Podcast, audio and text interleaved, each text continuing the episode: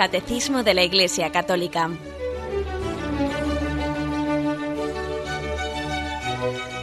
Un programa dirigido por Monseñor José Ignacio Munilla, Obispo de San Sebastián.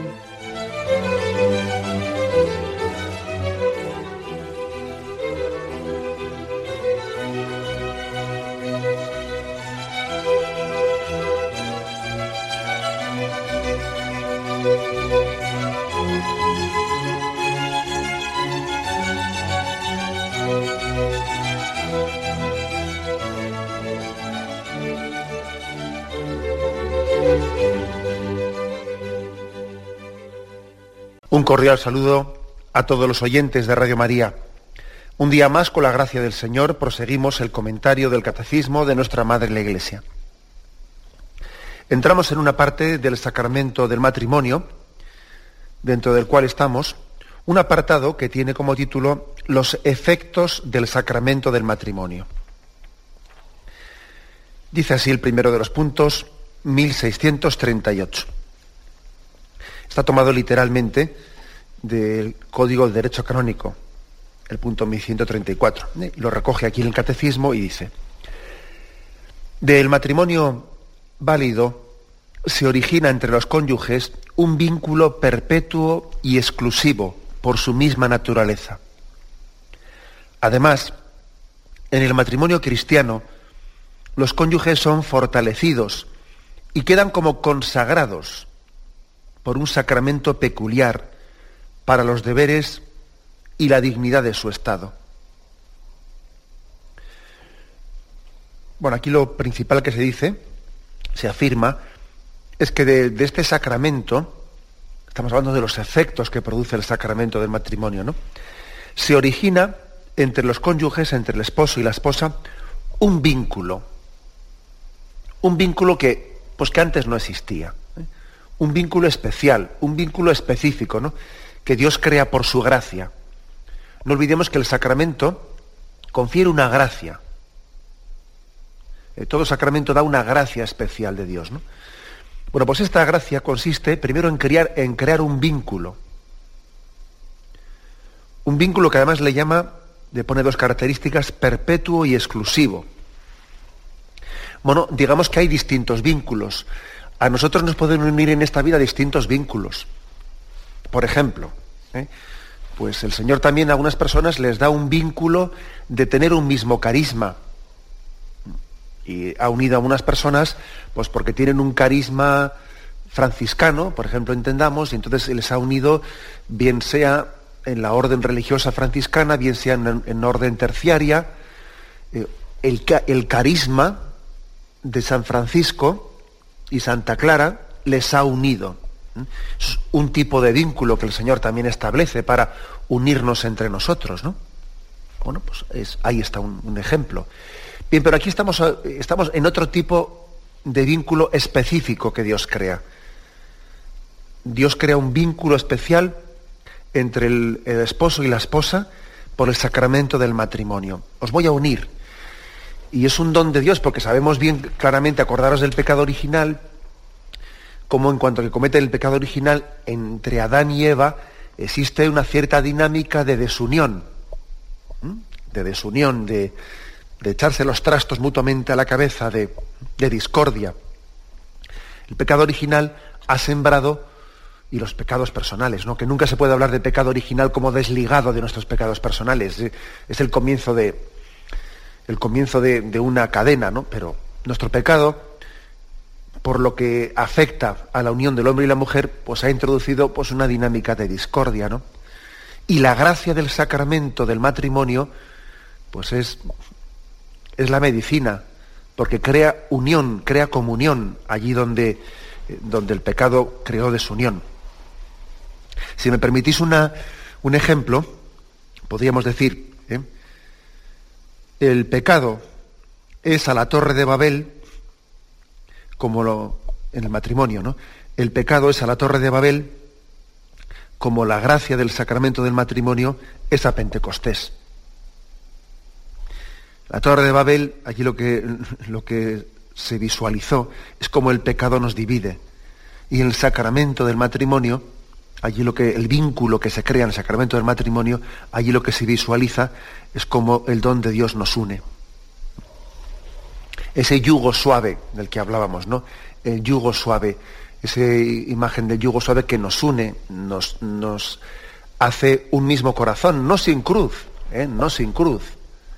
Porque el Señor ya dijo, eh, al que renuncia a cualquier cosa por mí, le daré cien veces más en esta vida, aunque con cruz, ¿eh? aunque con cruz y luego le daré la vida, la vida eterna. Bien, por lo tanto, primer efecto del sacramento del matrimonio, un vínculo, un vínculo perpetuo y exclusivo.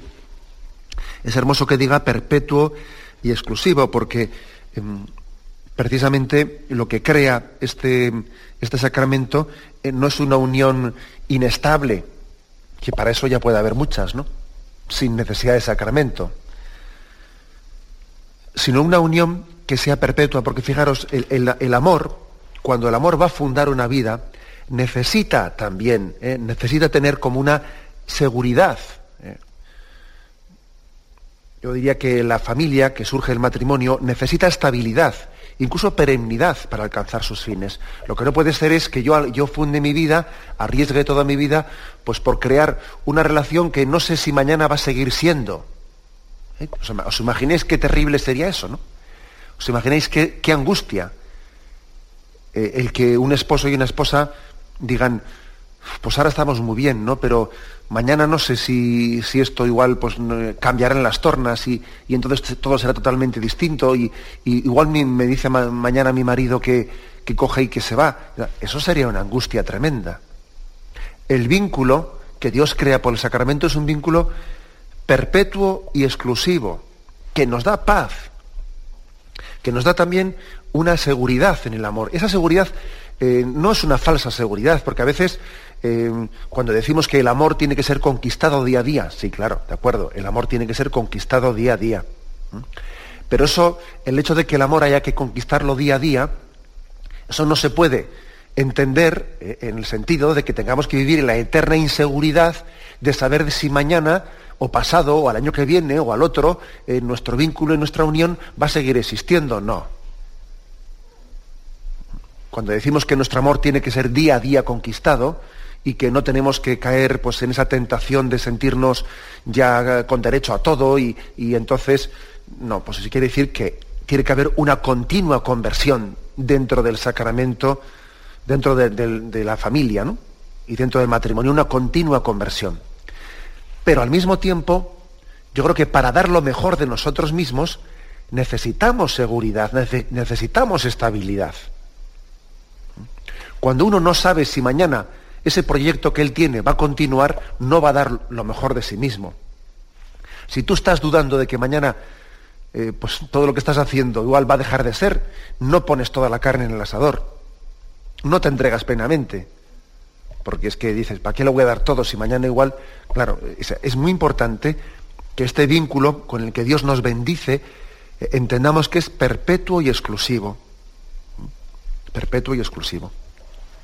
Hay una cierta, mm, entendiendo bien la palabra, una cierta pertenencia. Cuando un esposo le dice a una esposa, soy tuyo o soy tuya, ¿no? Pues eh, claro, no en el sentido de esclavismo, ni de que alguien eh, esté como poseyendo en el sentido indebido a otra persona, ¿no? Pero sí en el sentido de exclusividad, ¿eh? de exclusividad. Ya sabemos que hay personas celosas que este aspecto lo pueden vivir o pueden interpretarlo de una manera totalmente incorrecta en un sentido posesivo que es sofocante, ¿no? Que es sofocante, que puede hacer odioso la palabra soy tuyo o eres mía. Puede hacer odiosa esa palabra porque es que resulta que por esa especie de celos y de desconfianzas y está continuamente pretendiendo poseer a la otra persona de una manera que, le quita la libertad y le quita. Bien, eso, eso no es más que una deformación, ¿eh? una deformación de la palabra de exclusividad y, de ser tuyo. Eso es una deformación y, los celos no son un verdadero amor, son un falso amor. Los celos no es, como ya he tenido ocasión de decir yo aquí en alguna ocasión, los celos no es amar mucho, sino amar mal. ¿Mm? Algunos se piensan, algunas personas celosas, se piensan, es que te quiero mucho, mucho, mucho. No, no. Tú lo que te quieres es a ti mismo. Y quieres mal a esa persona. Bueno, bien, por lo tanto, pero mm, hecha esa salvedad, ¿no? La salvedad de si es cierto que el vínculo del matrimonio mm, es perpetuo y es exclusivo. Exclusivo en el sentido que uno puede decir soy tuyo y eres mía, eh, o soy tuya y tú eres mío. Hay una exclusividad y un vínculo perpetuo, porque, porque el amor necesita seguridad. ¿eh? Y ese proyecto común que estamos haciendo, lo que no puede ser es que yo no sepa si mañana va a seguir siendo o no va a seguir siendo. Las bases firmes, los proyectos grandes, no se pueden construir sobre bases pues, eh, en arenas movedizas. No, tiene que tener bases sólidas para construirse. Bueno, pues dice que Dios da un vínculo, Dios crea ese vínculo, ¿no? Perpetuo y exclusivo. Y además dice que en ese sacramento los cónyuges son fortalecidos y quedan consagrados con este sacramento para los deberes y su dignidad de Estado. Fijaros que en la, en la, tradición católica se ha utilizado muchas veces la expresión gracia de Estado. Hay una gracia de Estado matrimonial. El sacramento, la gracia del sacramento del matrimonio, fortalece para los deberes del matrimonio, consagra para ello. Y esto nos tiene que dar mucha confianza en Dios a la hora de lanzarnos. Hombre, es verdad que hay que prepararse. Es verdad que la gracia no suple, eh, no suple la naturaleza, la gracia no suple la, la, debida de preparación que debiera de haber tenido. Pero también es verdad que aunque, aunque haya tenido una debida de preparación, o, una preparación, pues bueno, pues no sé si la, la eh, perfecta, pero algo de preparación, siempre voy a tener al final una sensación de inseguridad grande. Siempre me va a parecer que no estoy preparado para ello. Vamos, yo recuerdo perfectamente en las vísperas de mi ordenación sacerdotal que uno tenía la sensación de que no estaba preparado absolutamente para nada, ¿no? Dice, pero yo, yo cómo voy a ser cura y yo cómo voy a empezar ahora a predicar, pero si yo tengo que volver a empezar el primer curso del seminario. O sea, es decir, esa sensación que uno puede tener en vísperas de su boda o en vísperas de su ordenación sacerdotal, ¿no? Esa sensación que uno puede tener de, debilidad, ¿eh? es que yo creo que en parte es buena, porque nos tiene que, pues nos, da conciencia de que, de, que no somos nada sin la gracia de Dios, de que con nuestras solas fuerzas no vamos a cometer una empresa y una vocación tan grande como Dios nos da en esta vida. O sea que esa sensación de debilidad no es mala, aparte de ser cierta, ¿eh? ¿A dónde vamos nosotros con, nuestra, con la preparación que hemos tenido, por, por muy esmerada que haya sido? ¿eh? Pero luego te encuentras frente, frente a los deberes de, de, Estado, frente a unos hijos, frente a un marido, frente a una casa, y dice uno, Dios mío, ¿yo cómo acometo todo esto? Pues porque Dios no te va a dejar solo. Dios te va a asistir con su gracia. Y esto se llama gracia de Estado. ¿eh? Dios estará contigo en cada momento, acompañándote en aquellos retos que Él mismo te, te plantee. Dios nunca te pide algo por encima de tus fuerzas. Cuando llegue el momento de la maternidad, Dios te dará gracia para ello. Y cuando llegue otra ocasión, Dios te dará gracia para ello. Y también yo aplicaría aquí ese texto del Evangelio que dice, y no estés pensando que diréis que en el momento adecuado Dios pondrá en tus labios las palabras que tengas que decir. Eso también es la gracia de Estado. Porque una tentación es la de decir, ay, yo podré, seré capaz, no seré capaz, y si esto, y si lo otro, ¿no? Yo también lo digo por la experiencia del sacerdocio, que, al sacerdote o al seminarista le pasa lo mismo. Pues al novio o al esposo le puede pasar lo mismo. Uno confía en que, según Dios le vaya planteando retos, ya los afrontará. Ay, y si mi hijo, y si mi hijo naciese mal, y si no sé qué, seré capaz, y si mi hijo tiene problemas, y si esto, no, pierdas eh, el tiempo, ¿no? En hipótesis, en hipótesis para las cuales tú ahora mismo todavía no se te ha dado la gracia. Si llega a esa situación, esa circunstancia, Dios estará junto a ti. Él caminará junto a ti. No te faltará esa gracia. ¿no? A esto se refiere este punto del catecismo cuando dice que quedamos consagrados en el sacramento del matrimonio por un sacramento peculiar para los deberes y la dignidad de su estado. Dios te dará la gracia para afrontar en cada momento pues las cruces, las situaciones, los momentos, Él pondrá en tus labios las palabras adecuadas, Él te fortalecerá, Él te dará el don de consejo, te dará el don de fortaleza, los dones del Espíritu Santo actuarán ¿no? en tu matrimonio y en tu, y en tu vida. Bueno, entonces, resumen de este primer punto que estamos comentando, en 1638. El resumen es que el sacramento del matrimonio crea un vínculo, Dios con su gracia une de una manera especial, un vínculo que además es perpetuo y exclusivo, y que al mismo tiempo da una gracia, ¿no? una gracia de Estado, fortalece con una gracia de Estado para poder afrontar los deberes y, vamos, y los retos de la vida matrimonial y de la vida familiar. Bien, tenemos un momento de reflexión y continuamos enseguida.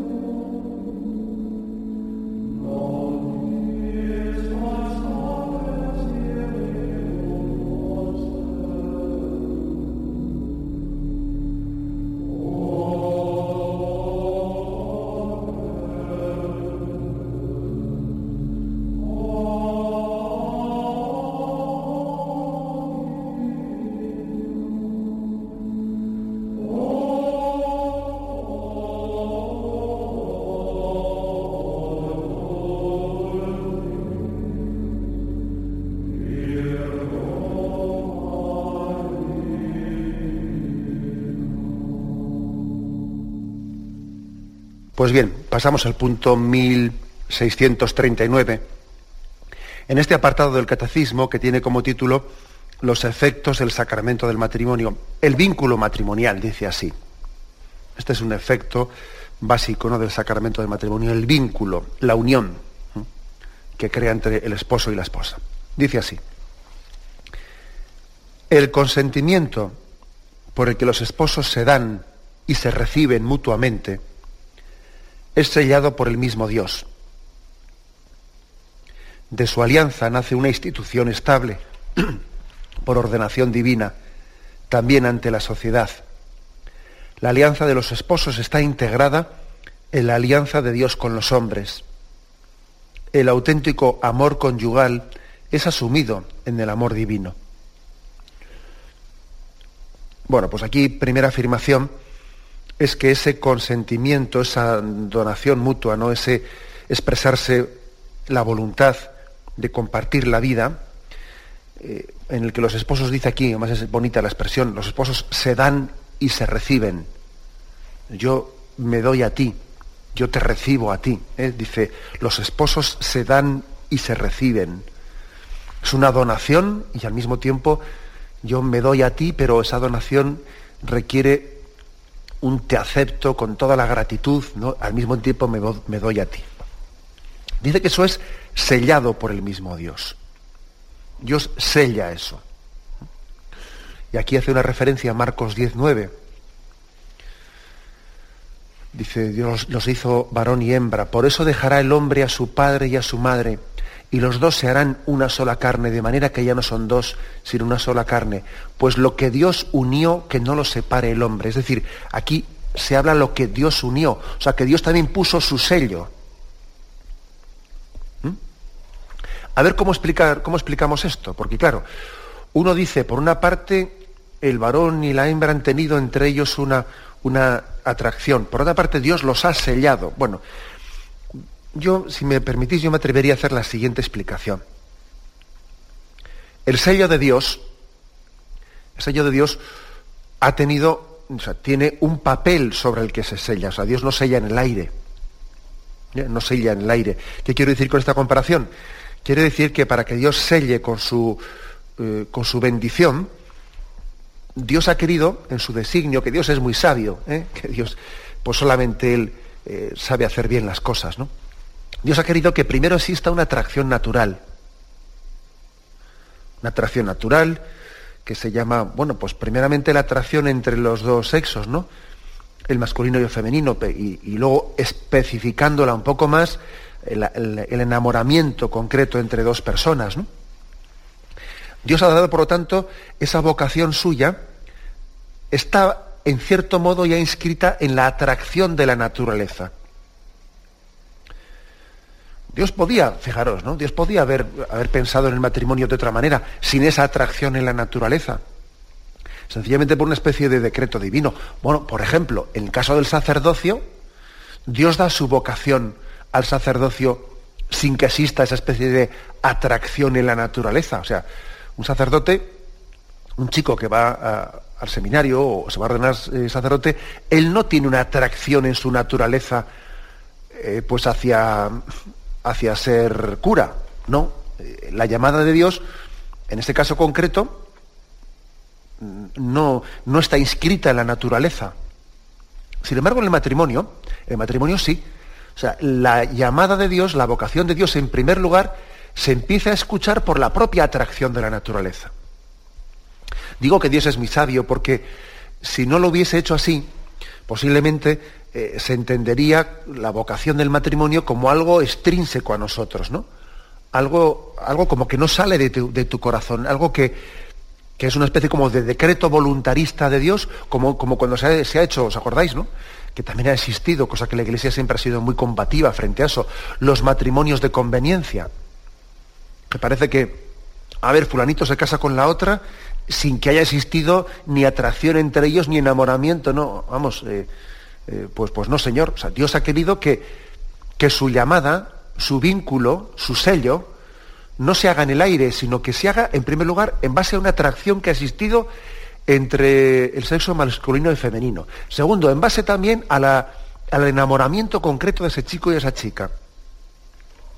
Y esa primera llamada de Dios, que es a través de la naturaleza, luego ha tenido, digamos, un, un discernimiento en la voluntad del hombre y de la mujer. Y de la atracción de la naturaleza se ha dado un paso más que lo que es, es la voluntad, es la razón que discierne y la voluntad que abraza. Y dice, sí, creo que esta persona eh, es la persona eh, pues que Dios ha puesto en mi vida. ¿no? Entonces, la, la razón discierne, iluminada por el Espíritu Santo, y la voluntad se adhiere. Y es ahí es ahí ya donde Dios da su sello. Dios no sella ¿eh? en el aire, como digo yo antes. No sella en el aire, no. Primeramente ese sello eh, está basado en, una relación de naturaleza, de atracción, de enamoramiento, de discernimiento de la razón, de abrazo de la voluntad, de decir yo me comprometo a amarte toda la vida. Bien, pues llegado a este momento, ahí pone Dios su sello. El sello de Dios no está puesto en el aire. ¿eh? Y, es por eso que aquí dice Marcos 19, serán los dos una sola carne.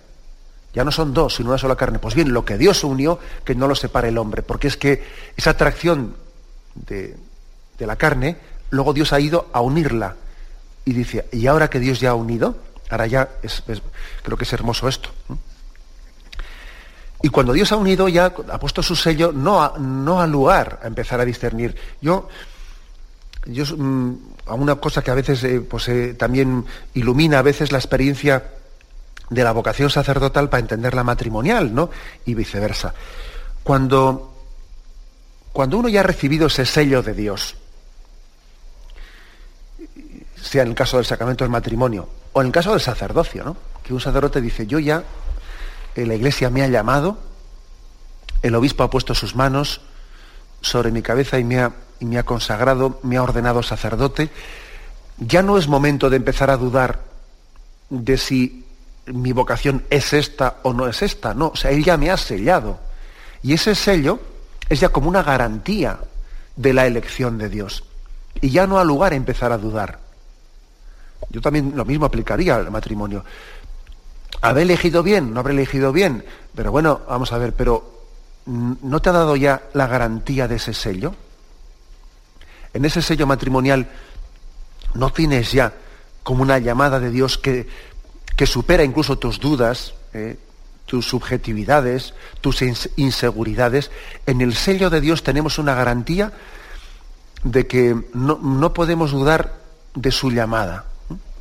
Bien, ya sé que tendría que hacer igual las matizaciones de lo que supone también que una persona podría discernir si que, que tú pudo tener un matrimonio nulo o, inválido, pues por esas circunstancias que hemos hablado en programas anteriores, ¿no? Pero bien, eso siempre es muy excepcional. Siempre es muy excepcional y nos conviene estarse agarrando a lo excepcional para discernir lo ordinario. Uno cuando sabe que Dios ha sellado, ¿no? Públicamente, sacramentalmente, Dios ha sellado esa llamada, no tiene que dar margen eh, pues a la, duda.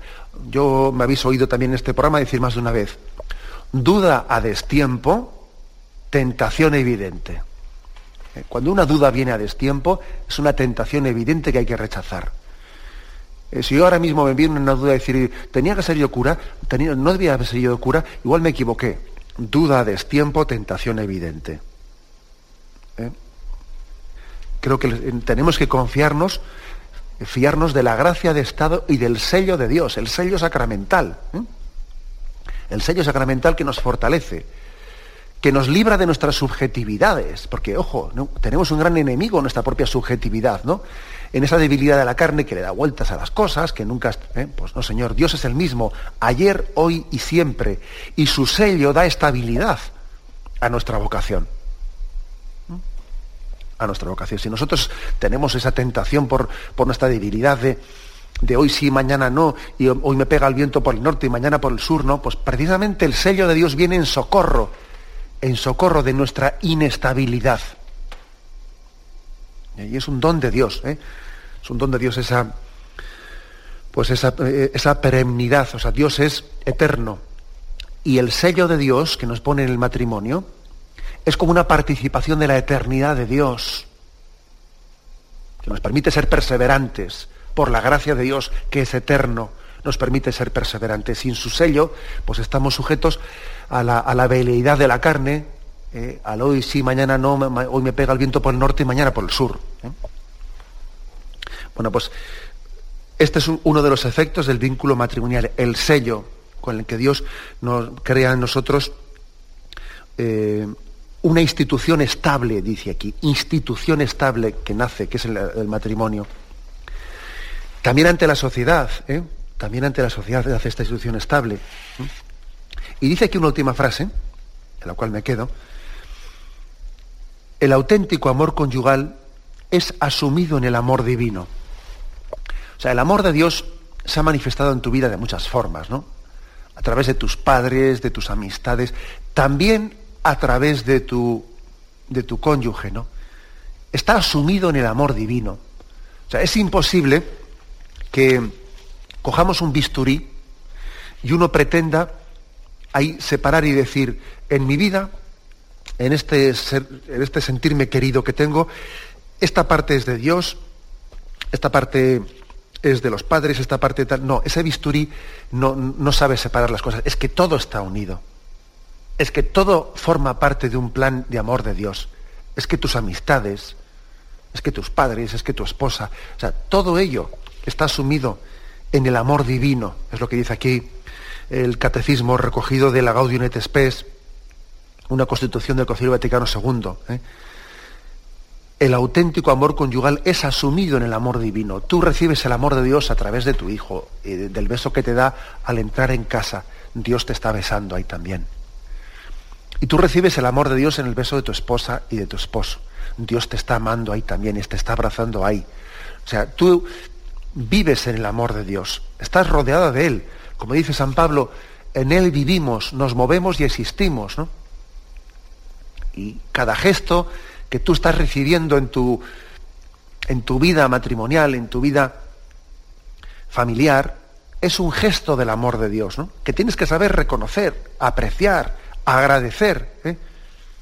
Está asumido en el amor divino. A veces, puede, puede ocurrir que estemos em, nadando, nadando en agua y uno dice, y uno dice, pero ¿cuándo va a empezar a llover? Pero si estás nadando, nadando, si estás metido en la piscina, ¿cómo puedes decir cuándo, cuándo va a empezar a llover?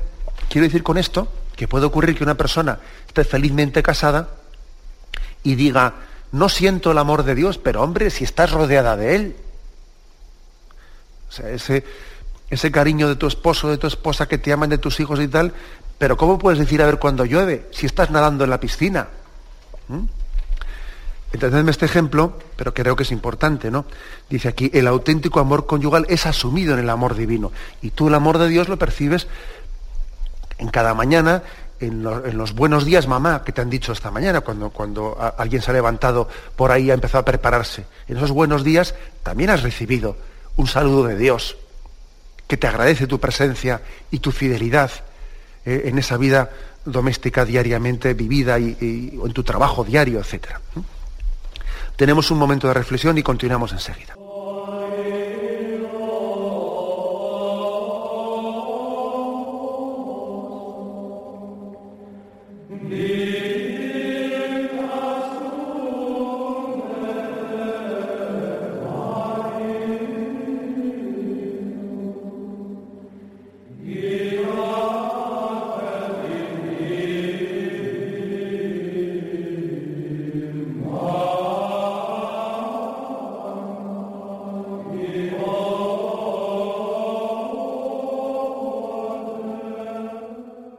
Y pasamos al punto 1640 del Catecismo. Con él vamos a completar el apartado en el que se nos explica el vínculo matrimonial, eh, como uno de los efectos del sacramento del matrimonio. Este punto, el 1640, dice así. Por tanto, el vínculo matrimonial es establecido por Dios mismo, de modo que el matrimonio celebrado y consumado entre bautizados no puede ser disuelto jamás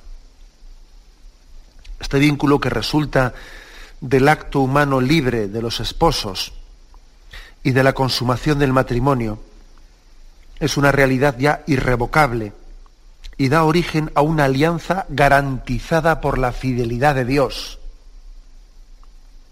La Iglesia no tiene poder para pronunciarse contra esta disposición de la sabiduría divina. Bueno, aquí veis que hace referencia a ese término lo que Dios ha unido, no lo separa el hombre, es decir, el vínculo matrimonial, el vínculo matrimonial entre dos bautizados no puede ser disuelto jamás. No puede ser disuelto jamás. Esto lo dice, eh, hace referencia al Código de Derecho Canónico, punto 1141, que lo busco y lo vamos a leer. La Iglesia no tiene autoridad para eh, cambiar tal cosa. El matrimonio rato y consumado no puede ser disuelto por ningún poder humano, ni por ninguna causa fuera de la muerte. Bueno, matrimonio rato y consumado eh, se refiere al matrimonio válidamente expresado eh, entre dos esposos, según la forma canónica correcta, y consumado también se refiere a que después de haberse expresado mutuamente esa, esa vocación de entrega, eh, hayan tenido también esa relación sexual que es como un sello también carnal de la entrega, de la expresión de, de la decisión de entrega que han tenido entre ellos. Han manifestado el consentimiento mutuo y después lo han consumado, consumado sexualmente. Fijaros si para nosotros también es importante la sexualidad. Hay personas por ahí que dicen que la Iglesia eh, arrincona la sexualidad, ¿no? Eh, pues porque la, entiende como algo sucio y algo no sé qué, y que, tiene una visión oscurantista y una visión no sé qué. Bueno, pues fijaros hasta qué punto eso es mentira, que nosotros le damos tal importancia también, ¿no? Pues a la sexualidad como algo bueno, como todo lo que ha sido creado por Dios, que incluso la consideramos necesaria para que el vínculo del matrimonio esté ratificado. ¿eh?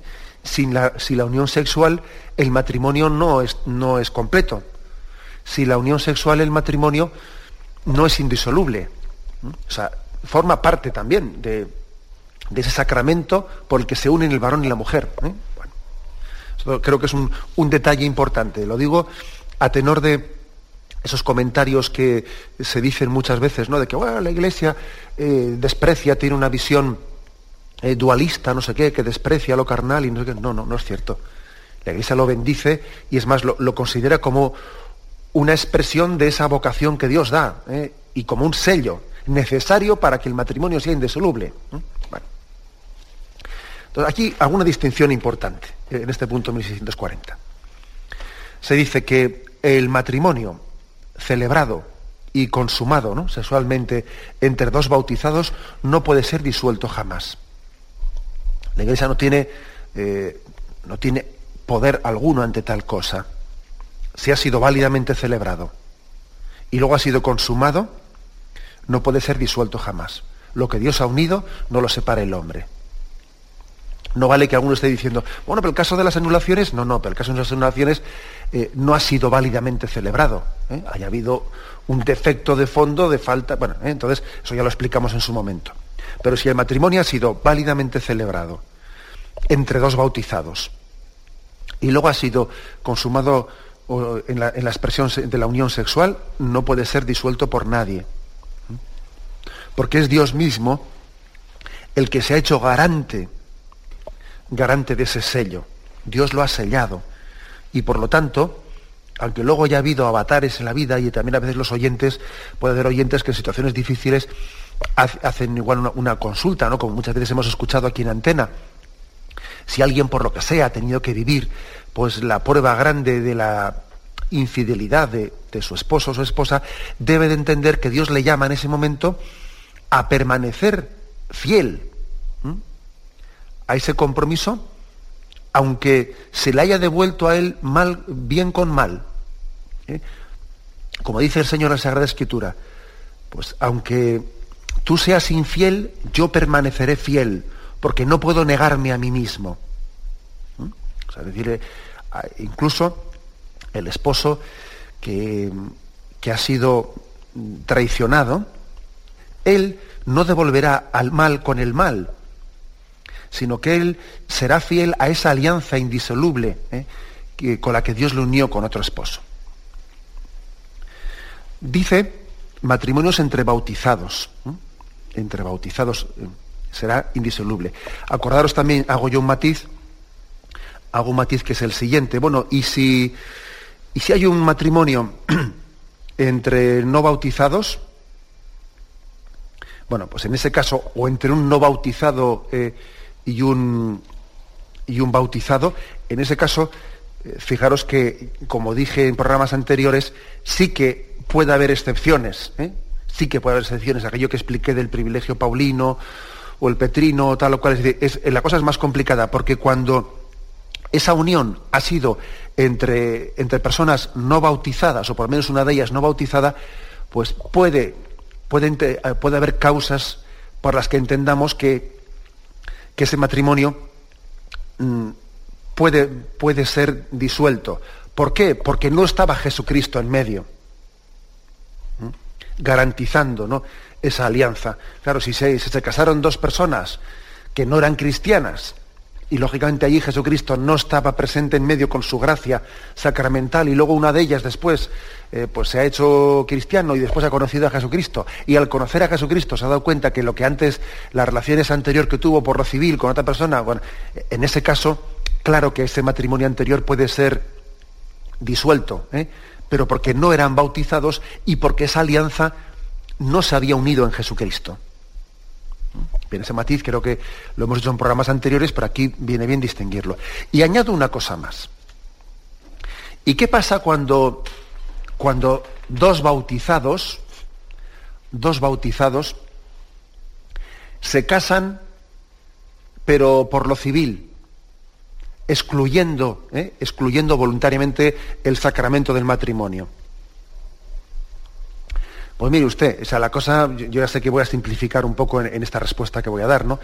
Pero cuando dos bautizados que son de Jesucristo, o sea, es decir, que ellos son de Jesús, porque ser bautizado es estar injertado en Jesucristo. Cuando dos bautizados excluyen a Jesucristo del amor, en principio están pecando. Otra cosa es que igual por falta de conciencia, pues se les puede atribuir más o menos ese pecado, porque también luego hablar de pecado personal supone el que esa persona haya tenido una conciencia y una voluntariedad que ahí no nos vamos a meter. Pero objetivamente hablando, objetivamente hablando, cuando un bautizado o dos bautizados se casan por lo civil, excluyendo el sacramento del matrimonio, pues claro, están rechazando la gracia de Jesucristo, están diciendo yo actúo al margen de Jesucristo, yo no quiero que Jesucristo esté con su gracia eh, presente uniéndonos, uniéndonos, ¿no? Con lo cual, aunque sea un poco brutote lo que voy a decir, pero permitidme que sea claro, porque si no a veces nos entendemos a medias, ¿no? Con lo cual, esa, esa unión civil no tiene validez alguna cuando se trata de dos bautizados. O, lógicamente reconocemos que tenga una relevancia social, ¿verdad? Pero ante Dios no tiene esa, esa validez.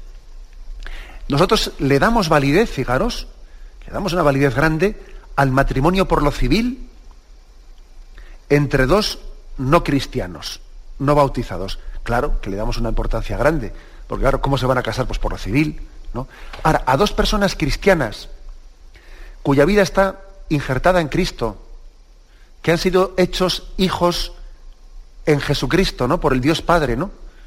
Por la acción del Espíritu Santo, que esas personas que tienen la vocación de ser seguidoras de Jesucristo, que rechacen a Jesucristo y digan yo, eh, yo en el, decirle a esta chica, a esta chica o a este chico, te quiero y quiero que mi vida sea para ti, a mí aquí no me hace falta Jesucristo o, me estorba, o etcétera, etcétera. Eso, lógicamente, pues es objetivamente hablando, sin entrar en consideraciones personales y concretas, no, objetivamente hablando es un pecado, porque, porque es rechazar a Jesucristo en tu vida. Es despreciar o no hacer aprecio de la gracia de Cristo para mm, que te enseñe a amar, para que tu amor esté sellado con en el amor de Cristo, que nos amó en la cruz eh, desde la cruz a toda la humanidad. Es como no apreciar que el amor de Cristo sella nuestro amor y nos bendice y nos enseña a amarnos. ¿Mm? Por eso, aunque ese amor, aunque ese matrimonio por lo civil entre dos bautizados, lógicamente tienen sus efectos civiles y, tendrán que tener ellos la responsabilidad de cumplir con esos, con esos deberes que han contraído, etcétera, etcétera, pero sin embargo ante Dios, ante Dios no puede tener validez. No puede tener validez, claro. Y esto también eh, os, puede, dar, eh, puede dar a entender por qué eh, conocemos casos de, de una persona, pues un cristiano, que su día se casó por lo civil, y luego en otro momento de su vida, ya habiéndose arrepentido de ese pecado anterior que cometió, y habiendo vuelto pues un poco a la comunión con la iglesia, puede casarse por la iglesia, pues porque la iglesia aquel matrimonio por lo civil anterior no lo reconoce. O sea, dice, bueno, aquel matrimonio por lo civil, ¿qué fue? Pues un pecado, vamos, como si te juntas con alguien. Eh, dicho un poco a la brutote, que ya sé que se podía matizar más, pero es que a veces hay que, eh, hay que ir a la esencia afirmando las cosas esenciales para que nos entendamos. Bueno, pues esta triple distinción de entre matrimonio entre bautizado, matrimonio válido entre bautizados ¿no? y consumado sexualmente, que es que es indisoluble. Matrimonio entre no bautizados, o por lo menos uno no bautizado, que en ese caso podía ser disuelto por razones X especiales, y matrimonio por lo civil entre dos bautizados, que nosotros pues, no le reconocemos su validez ante Dios, pues porque ha sido, ha sido una unión hecha ante, ante un juez mm, de alguna manera entre dos cristianos que rechazan a Jesucristo en su vida, ¿no? Que por lo tanto tiene, aunque tenga efectos civiles, pues tiene mucho de pecado y por lo tanto algo que está fundado en el pecado no le vamos a dar una validez, una validez ante Dios, lógicamente. Esta triple distinción creo que es importante hacerla. ¿eh? Y también para entender la, esencia de lo que estamos explicando hoy, que con eso termino, que es el vínculo matrimonial. El sacramento del matrimonio sella con un vínculo. Lo que Dios ha unido, que no lo separe el hombre. Lo que está unido en Jesucristo es indisoluble. Lo que ha sido recibido como, como esa vocación de Cristo que nos une y nos sella, eso es indisoluble. Bien, me despido con la bendición de Dios Todopoderoso. Padre, Hijo y Espíritu Santo, descienda sobre vosotros. Alabado sea Jesucristo.